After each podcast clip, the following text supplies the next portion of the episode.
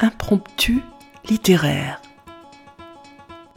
Voici quelques pages écrites par Anne Brunswick sur les Juifs de Sibérie, poétesse et universitaire, dont nous avons choisi de vous donner le témoignage.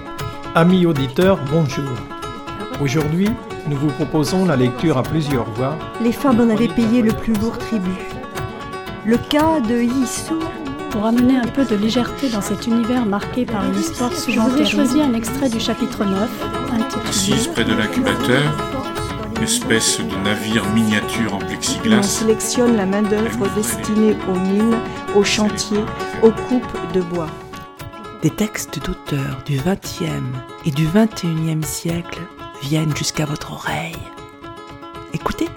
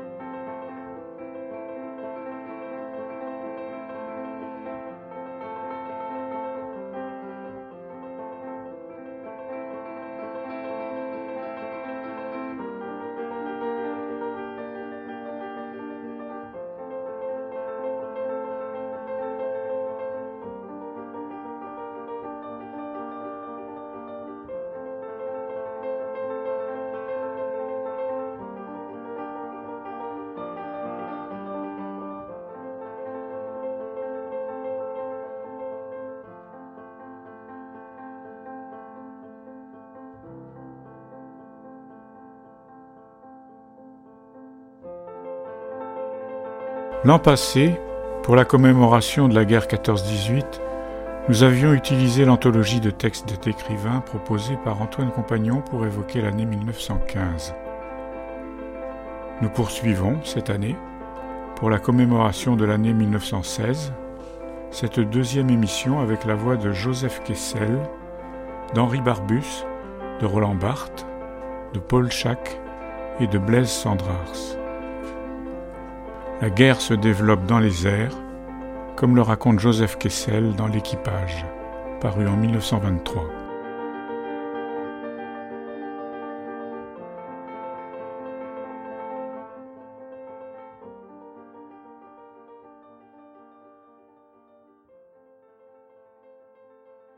L'ombre d'un avion sur le sol vint détourner le cours de la rêverie d'Herbillon. Virance rentrait avec Michel. La douceur de l'atterrissage montra la science du pilote. Jean se dirigea vers l'appareil pour interroger les camarades. Mais aucun d'eux ne sortait des carlingues. Herbillon appela sans obtenir de réponse. Sourdement inquiet, il se hissa sur le marchepied du pilote et poussa un cri. Le gouvernail, les parois, le coussin de cuir étaient couverts de sang, et Virance, affaissé sur le siège, avait les yeux clos. Le regard du jeune homme plongea dans la carlingue de l'observateur. Une manière de tas humain gisait sur les planches. Devant cet appareil sinistre qui était revenu, semblait-il, de lui-même déposer les deux corps inertes, Herbillon se mit à trembler. On sut plus tard que Virins, le poignet droit brisé par un éclat d'obus, avait eu la force de piloter son avion chargé d'un cadavre jusqu'au terrain et s'était évanoui aussitôt que les roues avaient touché le sol. Narbonne, qui devait partir, grommela, les sourcils froncés. La mauvaise passe. Il croyait fermement, et l'expérience générale confirmait cette fois, que la mort, comme le jeu, se plaisait aux séries. Néanmoins, il fit signe gaiement au mitrailleur Sorgue qui montait avec lui. Une heure passa. Tout à coup, Herbillon tressaillit, leva la tête. Dans le ciel embué de brume fine, il ne distingua rien et, cependant, l'air résonnait d'un faible crépitement. Maury appela le jeune homme. Claude sortit de la tente et s'écria Oui, on se bat là-haut. Ils écoutèrent quelques secondes. Des mitrailleuses claquaient à bord d'avions invisibles. Ils échangèrent un regard. Claude hésita. Oh, ils sont au moins à cinq mille, dit-il. Nous n'aurons pas le temps. Il avait à peine achevé que Jean lui meurtrit la main. C'est fini, murmura-t-il. Du haut du ciel, de si haut qu'un instant encore Maury douta, une étincelle tombait. Elle grandit vertigineusement, hirondelle ardente, bloc de feu, avion en flammes. Une troupe de pilotes et de mécaniciens avait surgi des tentes. Est-ce un Français? criait-il. Oui, un Samson, poursuivit. Jusqu'au terrain Un des nôtres. Narbonne Il ne tombe pas, il pique volontairement, c'est clair, il est encore vivant. Frappés d'angoisse impuissante, ils durent assister à cette lutte suprême de leurs camarades qui, par la vitesse de sa chute, essayaient de toucher le sol avant l'embrasement total. Il l'imaginait écrasé contre le gouvernail de profondeur, le moteur lancé à pleine puissance, crispé dans sa volonté furieuse de jeter l'appareil sur ce champ que lui cachait la chevelure brûlante qui le précédait. Des paroles que la raison ne contrôlait plus rythmaient ce combat désespéré. Pourvu que les ailes tiennent On entend le moteur. Le voilà sur nous Place Place Mais personne ne bougea. La torche ailée était à une dizaine de mètres au-dessus du terrain, et tous pensaient avec épouvante à cet atterrissage dément, lorsqu'une clameur s'éleva. Il saute Une masse enflammée se détacha de l'appareil et s'écrasa sur le sol. En même temps, l'avion ardent, heurtant d'un choc sourd le champ de blé voisin, s'y enterrait à demi. Herbillon et Maury se ruèrent les premiers vers le pilote. Ils ne trouvèrent qu'une boursouflure énorme. La peau glissait en lamelles, laissait apparaître une chair noircie. Dans le visage tuméfié, tous les traits avaient fondu en une graisse grumeleuse. Ni Claude, ni l'aspirant ne reconnurent leurs camarades, et l'horreur qu'ils éprouvèrent ne laissa pas de place à la pitié. Soudain, ils furent secoués par le même frisson de la mât informe, en qui rien ne rappelait celui qu'ils avaient vu partir une heure auparavant, une voix s'élevait. La voix familière, la voix qui résonnait aux messes, à la table de jeu qui riait avec tant de franchise.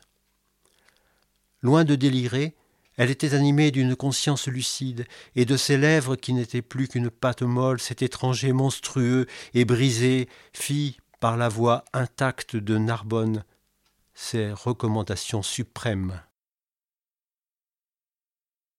Mais la guerre se déroule aussi sur la mer, et, de façon inédite, de façon sous-marine. Roland Barthes se souvient de son statut d'orphelin. Son père, Louis Barthes, enseigne de vaisseau, est mortellement blessé le 27 octobre 1916 lorsque le patrouilleur Montaigne qu'il commandait, a été torpillé. Il recevra la Légion d'honneur à titre posthume.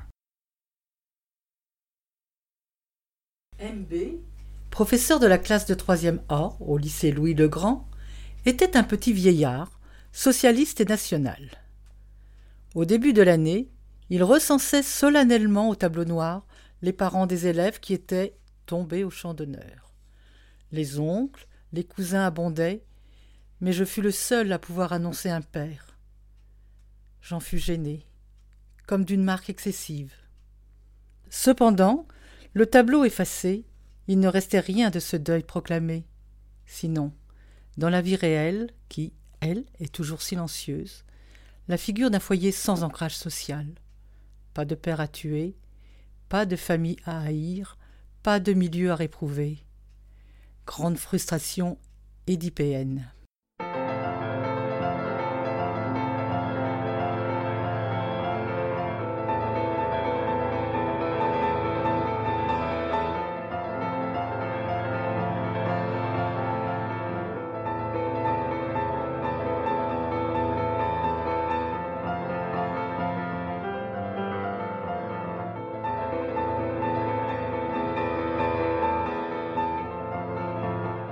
Dans le texte qui suit, Paul Schack, autre enseigne de vaisseau, affecté en 1921 au service historique de la marine, relate dans son ouvrage Sur les bancs de Flandre le torpillage du Montaigne dans lequel périt le père de Roland Barthes.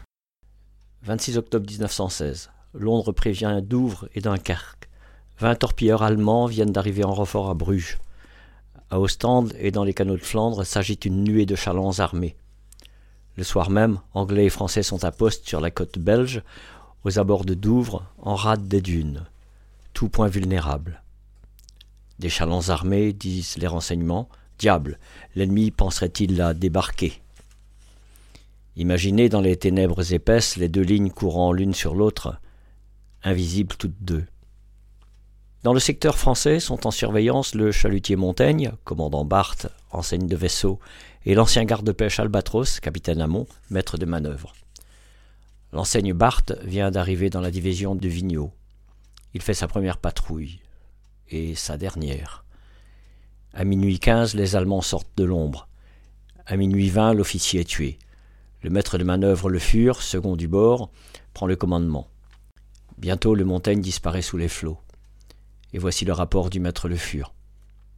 Minuit, j'ai pris le quart. Il y avait sur la passerelle le commandant, Le Fur, l'Épine à la barre et Clermont aux signaux. Position du navire à minuit, un mille dans le nord 90 degrés ouest de la bouée anglaise N9, environ 2000 dans le nord 10 degrés ouest de Cap Griné, cap à l'ouest sud-ouest. Minuit 5. Clermont fait le signal à Albatros. Tenez votre poste de nuit comme de jour. Minuit 15. Aperçu un torpilleur à 15 mètres devant nous. Stoppé. En arrière toute. Barre tout à droite. Le torpilleur ouvre le feu. Puis quatre autres qui nous entourent ouvrent le feu. Minuit 17. Le commandant, blessé à la tête, me dit de prendre la suite et de rallier Grinet. Mis toute la barre à droite pour venir de 180 degrés. Machine en avant toute. Deuxième salve. Commandant blessé à mort. L'épine blessé au cou. Donnez une serviette pour éponger le sang. Troisième salve. J'ai été projeté sur le pont, sur le dos. Relevé. Couru au poste avant et mis au poste de combat l'abordé non de quart. Bourguin, ex-fusillé, pointeur au canon, Deboff et Jean Servant. Moreau à la mitrailleuse avec Clermont qui s'apprêtait à y aller. Moreau à la tête enlevée. Le prêtre est blessé au bras et aux pieds. Les trois hommes de la pièce sont projetés à la mer avec le canon. Commencement d'incendie. Fait jeter à la mer les deux caisses de munitions du gaillard d'avant. On ne voit plus les torpilleurs. Constatez que l'antenne de TSF est tombée sur le pont et que l'avant a une forte voie d'eau. Mis les pompes en marche. Fait désamorcer les grenades Guiraud. Manœuvrer pour sauver les hommes tombés à la mer. Repêché et fait mettre au chaud le quartier maître Bourguin, blessé à la tête et à la poitrine. Les blessés ont reçu les soins les plus empressés. Stopper. Essayer de réparer la drosse et de mettre la barre franche. Impossible. Ne pouvant gouverner, fait mettre machine en arrière toute pour essayer de mettre le montagne au sec dans la baie de Vissant. Drossé par le courant, nous continuons toujours en arrière pour le mettre à la plage, environ entre Sangatte et les baraques, à gauche de la bouée 1. Deux heures. Le navire s'enfonce de plus en plus. Préparez un canot pour mettre à l'eau. Faites embarquer les blessés, neuf en tout, et dit de nous attendre écartés du bord. L'eau arrivant à la passerelle et craignant la rupture de la cloison de la machine, fait une ronde à bord pour appeler le reste de l'équipage. Fait stopper la machine. Ouvert en grand les prises d'eau. Descendu chez le commandant pour tâcher de trouver la caisse à documents secrets et confidentiels pour la prendre avec nous. Trouver seulement des ordres volants du commandant de la deuxième escadrille. Déchirer et jeter les débris à la mer embarqué dans le canot après y avoir fait descendre Ringot, mécanicien, Clermont, timonier, Couffron, TSF. Le maître Le Fur embarque le dernier. Couper les garants du palan et pousser au large. Resté à bord le commandant et Timène mort n'ayant pas répondu. J'ai soulevé le commandant et lui ai mis la tête sur le seuil de la porte bâbord de la passerelle. Nous avons évacué le navire à environ deux milles dans le nord-ouest de la Bourée 1, mais le bâtiment n'était pas complètement coulé. Nous avons étendu les soupapes et vu la fumée monter. Nager à deux avirons pendant deux heures. Recueilli ensuite par l'Elisabeth. Débarqué à six heures. Venu trouver le commandant de la deuxième escadrille après interrogatoire au front de mer. Connaissez-vous un document plus poignant que ce rapport, si simple? Connaissez-vous un geste plus émouvant que celui du vieux maître de manœuvre soulevant le corps du jeune officier qui vient de périr à son poste et le plaçant sur la passerelle de commandement en posture de chef, mort honorablement?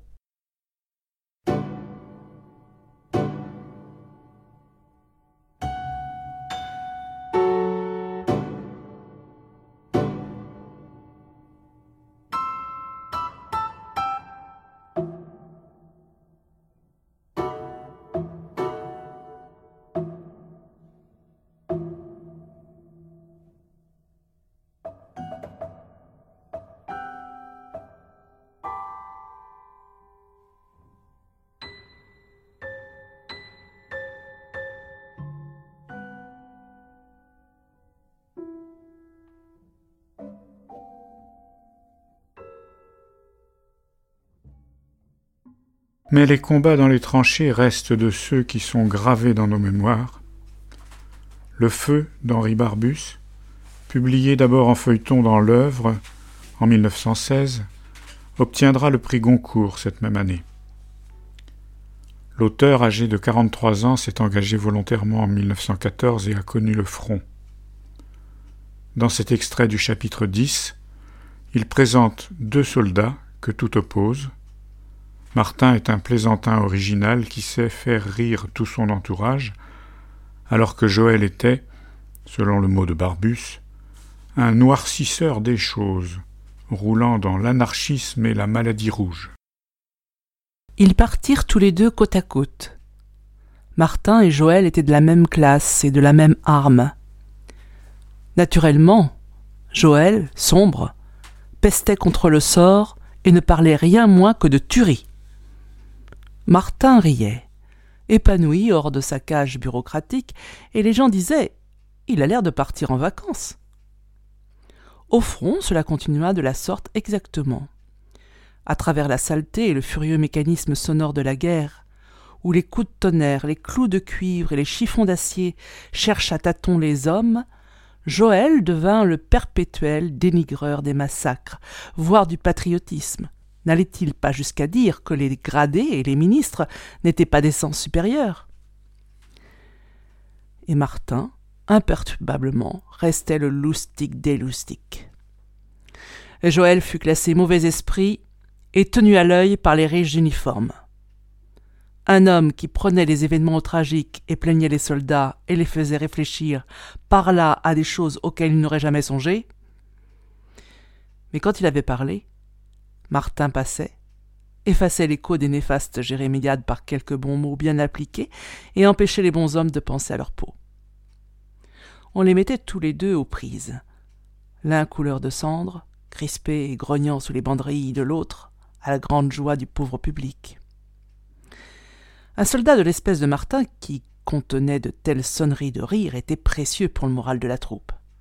Ah, c'est un trésor, ce gaillard-là, disait le capitaine Macron.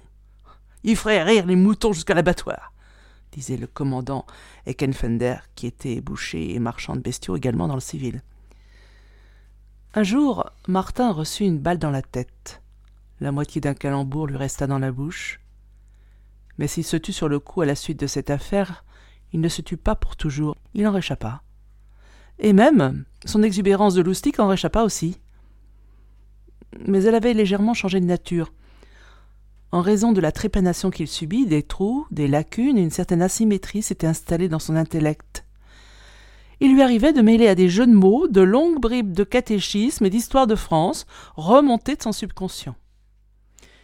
Il était devenu à l'hôpital très gesticulateur, se lançait dans des gambades, des grimaces et des singeries corporelles qui éberluaient et ravissaient les malades enchaînés horizontalement dans les draps. Et quelquefois, on appelait le major pour le faire assister à cela et l'amuser. Il est dingo, diagnostiquait le médecin-chef.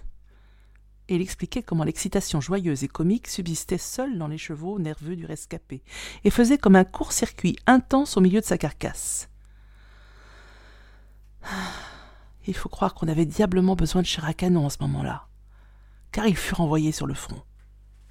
Quand il arriva avec son petit couvercle rond sur la tête, et en chemin il faillit causer un scandale en faisant des acrobaties sur le quai d'une gare. Les camarades constatèrent Il est en rupture. Estimèrent qu'on aurait mieux fait de l'envoyer à Bicêtre, où il y a l'usine des tapés. Mais ils ne regrettèrent pas qu'on ne l'eût pas fait, car Martin n'en amusa que plus l'assistance des cantonnements et des tranchées avec ses lubies explosives. Il riait et faisait rire par la force des choses. Malgré le coup d'assommoir, et à cause de ce coup du reste, tant son fluide d'amuseur lui sortait du corps, plus que jamais il était l'antidote du cafard défaitiste et estimé des chefs comme une mascotte.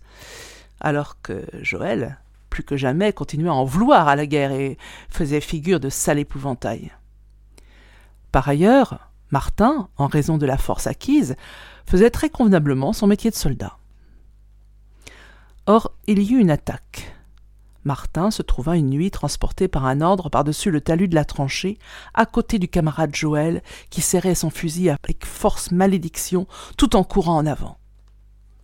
Mais quand le bataillon fut sorti, et que le pantin au crâne perforé vit des murailles d'éclatement se former autour de lui, et entendit des sifflements terribles qui de toute évidence lui en voulaient, ce qui lui restait de cervelle défaillit à l'usage.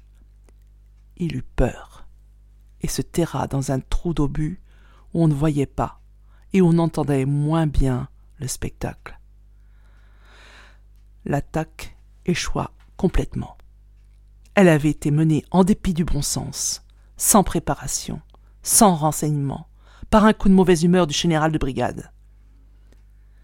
Finalement, le tiers restant du bataillon assaillant reflua pêle-mêle dans la tranchée du départ. Martin ne répondit pas à l'appel. On le porta disparu. Mais la nuit suivante, une patrouille le trouva dans son trou d'obus, en train de faire des grimaces aux étoiles. Le sergent patrouilleur le ramena par l'oreille, en revenant au cantonnement, il sautillait et faisait le Jacques. Mais l'affaire de l'attaque avait mal tourné. Par malheur, on en avait eu vent dans les bureaux supérieurs. Le général commandant du corps semonça le général de brigade, et celui-ci, naturellement, fit retomber l'échec sur le mauvais esprit des hommes. Les deux grands chefs s'étant excités entre eux à ce propos, il fut décidé que des sanctions seraient prises.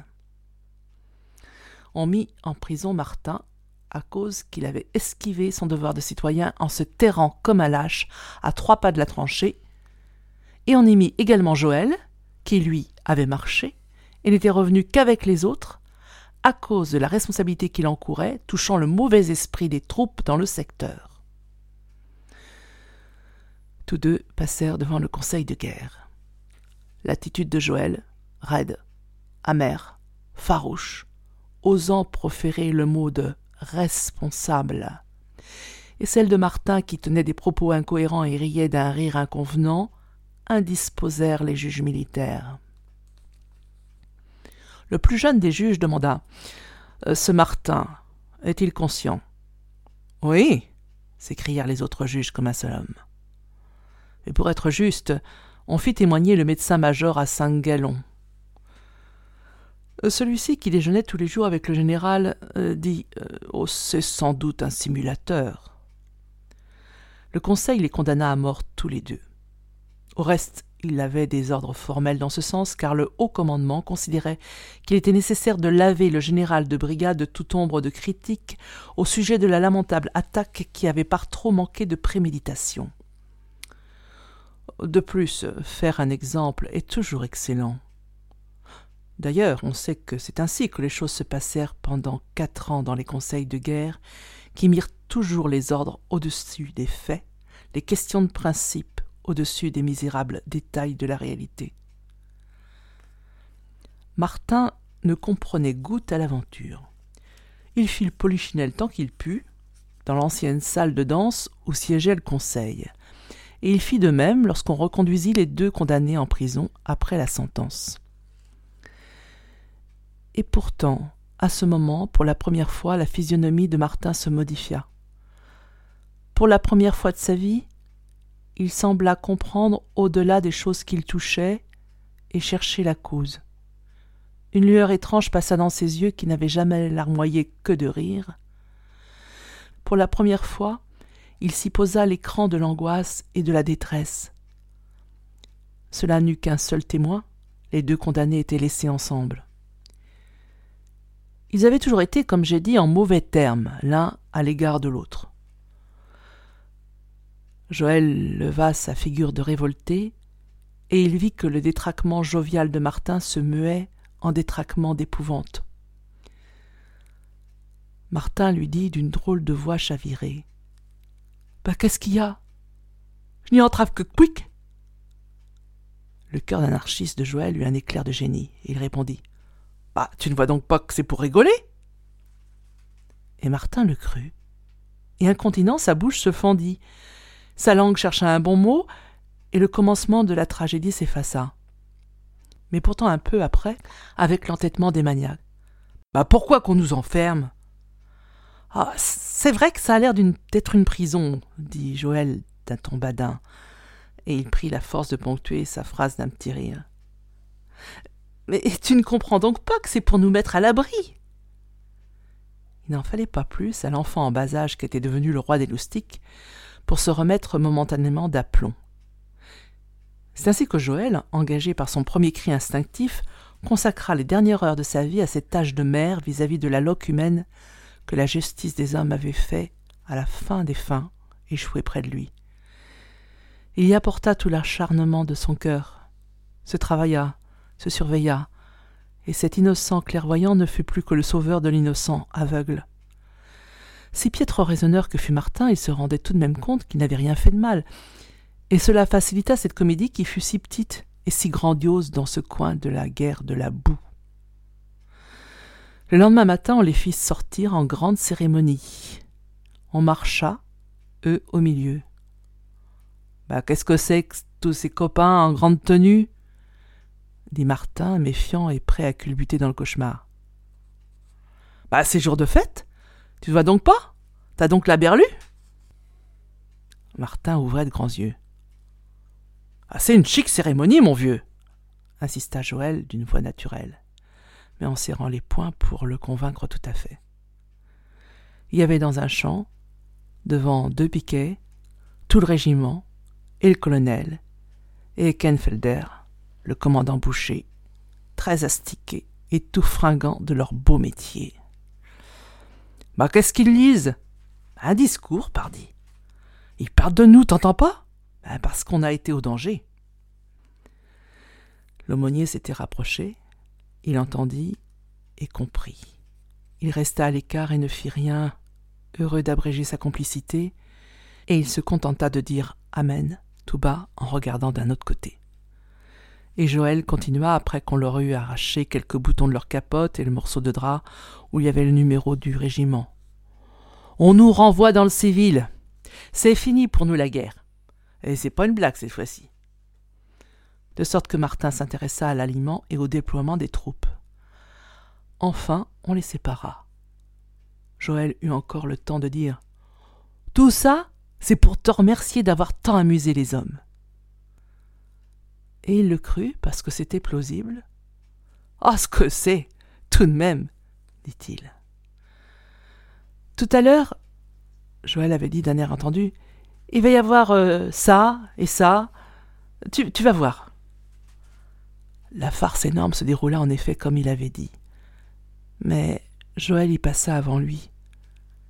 Il se fit une ligne d'éclair, et le souffle de cette ligne le renversa comme s'il était en papier et il y eut peut-être un moment où Martin entrevit la réalité des choses de la guerre et du monde. Mais ce n'est pas sûr. En tout cas, ce ne fut pas bien long. Il tomba, comme une pierre, de haut en bas, comme s'il rentrait sous terre, comme si la rafale qui convergea sur sa tête lui avait fauché les jambes. J'ai vu, après, quand on a défilé, son corps disloqué de mannequin par terre. Il avait la tête embouillie. Mais il riait tout de même. Oui, on voyait des morceaux de son rire. Le rire s'était posé à jamais sur les restes informes et orduriers de sa figure, par habitude, par fatalité. Il resta le monstre terrible de la gaieté du peuple. On l'a jeté avec Joël dans une large fosse où il y avait déjà d'autres cadavres français, hachés de balles allemandes ou de balles françaises. C'est peut-être lui qu'on a repêché pour en faire le poilu inconnu de l'Arc de Triomphe. C'est peut-être lui que piétinent tant de pèlerins de la gloire et de ministres parlant de la lumière civilisatrice de la France sur l'univers et de la sainteté de la guerre, et qui rit éternellement sa grimace dans l'enfer du noir, au-dessous de la civilisation.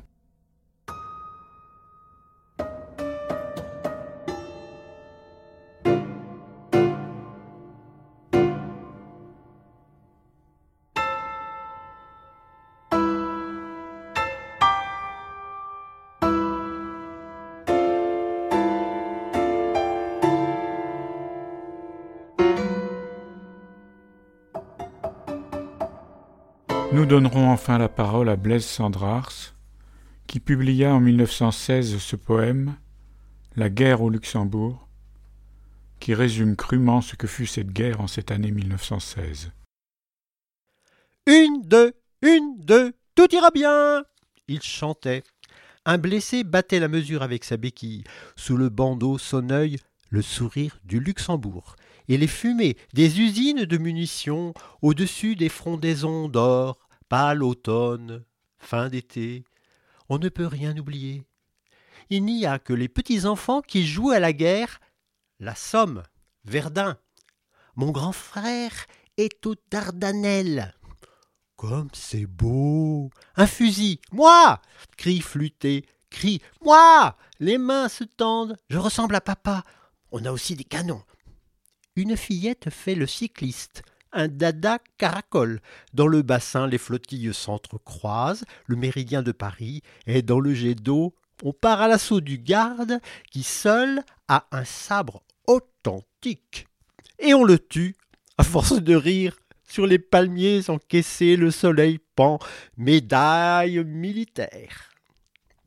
On applaudit le dirigeable qui passe du côté de la tour Eiffel, puis on relève les morts. Tout le monde veut en être ou tout au moins blessé, rouge. Coupe, coupe, coupe le bras, coupe la tête. Blanc. On donne tout. Croix rouge. Les infirmières ont six ans. Bleu. Leur cœur est plein d'émotions. On enlève les yeux aux poupées pour réparer les aveugles. J'y vois, j'y vois. Ceux qui faisaient les Turcs sont maintenant brancardiers et ceux qui faisaient les morts ressuscitent pour assister à la merveilleuse opération. À présent, on consulte les journaux illustrés, les photographies, on se souvient de ce que l'on a vu au cinéma, ça devient plus sérieux, on crie et l'on cogne mieux que Guignol. Et au plus fort de la mêlée, chaude, chaude, tout le monde se sauve pour aller manger les gaufres. Elles sont prêtes, il est cinq heures, les grilles se ferment, on rentre, il fait soir, on attend le zeppelin qui ne vient pas, oh là les yeux aux fusées des étoiles, tandis que les bonnes vous tirent par la main et que les mamans trébuchent sur les grands automobiles d'ombre. Le lendemain, ou un autre jour, il y a une tranchée dans le tas de sable. Il y a un petit bois dans le tas de sable. Des villes, une maison, tout le pays, et peut-être bien la mer. La mer? L'artillerie improvisée tourne autour des barbelés imaginaires un cerf-volant rapide comme un avion de chasse. Les arbres se dégonflent et les feuilles tombent par-dessus bord et tournent en parachute.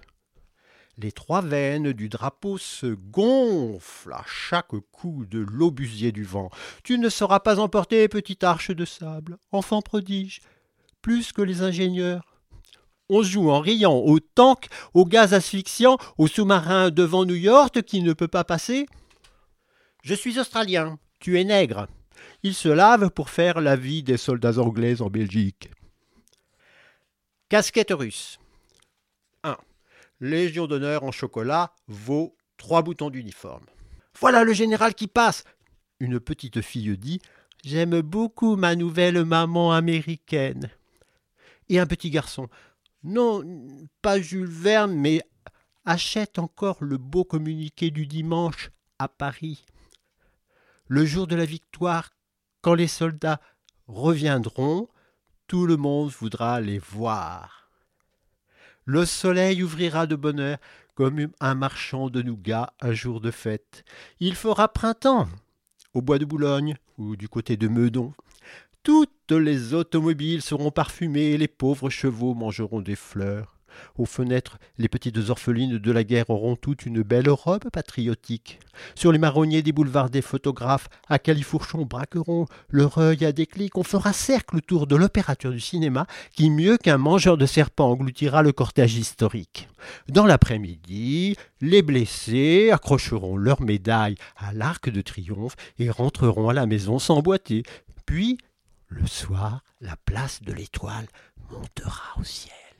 Le dôme des Invalides chantera sur Paris comme une immense cloche d'or et les mille voix des journaux acclameront la Marseillaise, femme de France.